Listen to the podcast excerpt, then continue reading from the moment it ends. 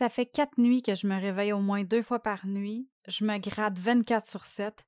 J'ai aucune idée de qu'est-ce qui cause ça, mais j'ai des plaques, des boursoufleurs sur les jambes, les bras et ça me démange constamment. Des fois, j'ai le goût de tout lâcher, de me mettre en petite boule et dormir pendant une semaine. Est-ce que c'est mon corps qui me parle?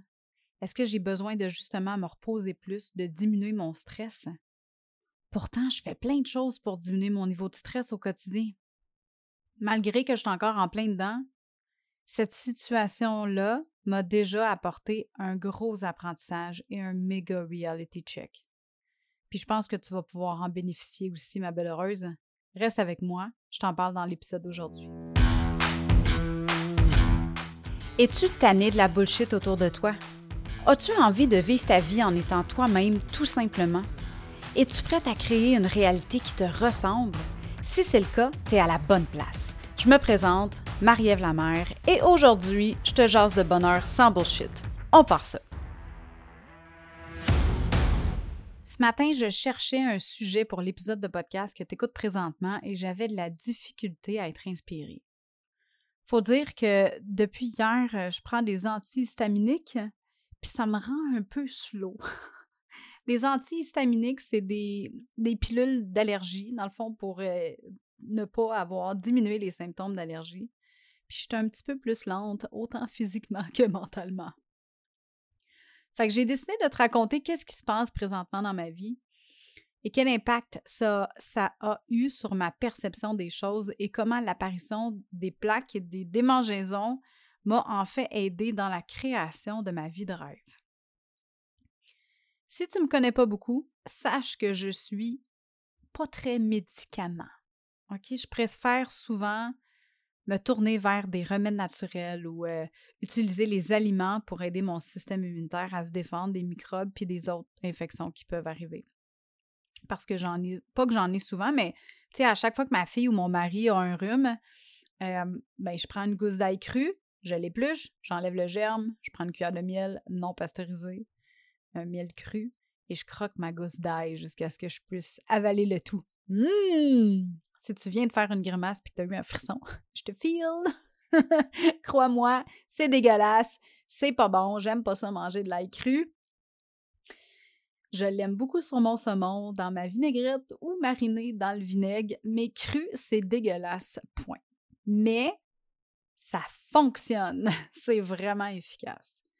Sauf que le truc, c'est de la manger dès que tu sens un mini peu de symptômes de rhume. Avant, je la prenais, souvent trop tard parce que je n'étais pas très à l'écoute de mon corps. Maintenant, maintenant, je le sais direct. Quand ça commence, là, puis cinq fois sur six, je réussis à écraser les microbes avant qu'ils prennent trop de place. Mais si je la prends un peu trop tard, les symptômes vont être diminués.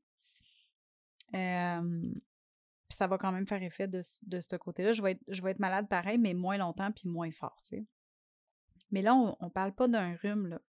Là, on parle de démangeaison, de plaques, de boursouflure, comme un peu euh, de l'urticaire, là. Puis peut-être que c'est ça que j'ai. Je sais pas, mais ça s'empire de semaine en semaine. Je suis allée à la clinique après trois semaines, parce que, tu sais, je voulais éviter le tout. Puis l'infirmière praticienne, praticienne qui était là m'a prescrit de la crème à base de cortisone et des réactines qui sont des antihistaminiques réguliers. Puis j'ai eu aucun changement. Ça l'a même empiré. Là, je suis retournée.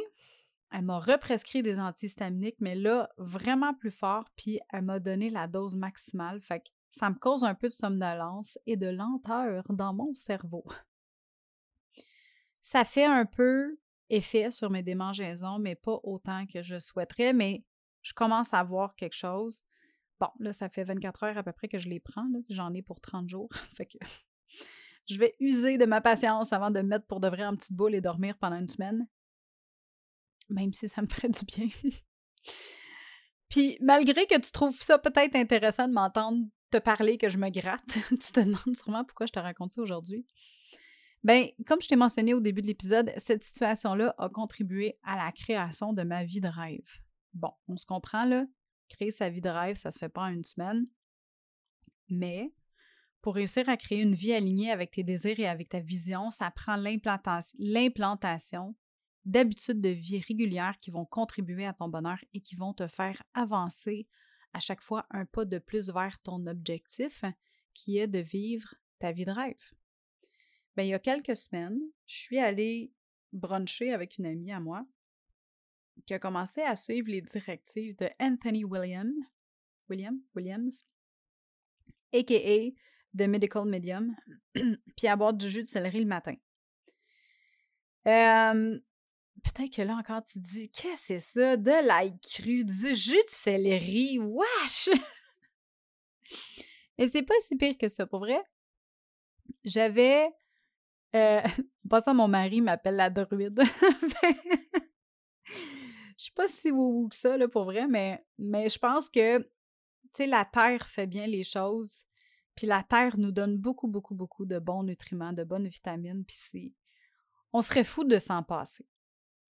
Fait que le jus de céleri, j'avais déjà expérimenté ça il y a quelques années, mais, mais j'avais pas un juicer, j'avais pas un extracteur à jus, fait que je le faisais à la main dans un malaxeur régulier, un blender, puis avec un sac de lait de noix, puis je dois dire que je me suis écœurée assez vite parce que c'était fret, puis moi j'ai froid le matin, puis là, tu sais, il sortait du frigo, puis là, il fallait que je, que je, mette ça dans le, dans le blender, là, c'est correct, ça fait comme de la boîte, je mets ça dans mon sac de noix, puis là, je le tords, tu sais, pour réussir à, sortir le jus. Puis c'était froid, puis en tout cas, c'était pas... Ouais, c'était pas super. puis c'était... C'est ça, je me suis assez vite. Mais ça m'a toujours resté dans la tête de reprendre cette habitude-là, parce que semble-t-il que c'est extraordinaire pour guérir plusieurs conditions et booster son système immunitaire. Puis tu sais, je te dis ça, là, va voir sur le site de Medical Medium de Anthony Williams, puis tu vas voir que les gens qui sont là, euh, qui vouchent pour lui, les, les témoignages, c'est c'est quand même des gens qui ont, qui ont de la renommée. Puis, euh, on parle de Anthony Robbins, j'ai vu euh, Gwyneth Paltrow, j'ai vu... Ah, vite, de même, là, je m'en souviens plus, mais il y avait quand même plusieurs personnes qui étaient connues, là, tu sais, puis c'est des gens qui ont une réputation à maintenir. Fait que, fait que je, t'invite à aller voir, je vais mettre le lien dans les, notes d'épisode du site d'Anthony Williams, mais je, t'invite à, aller faire un tour.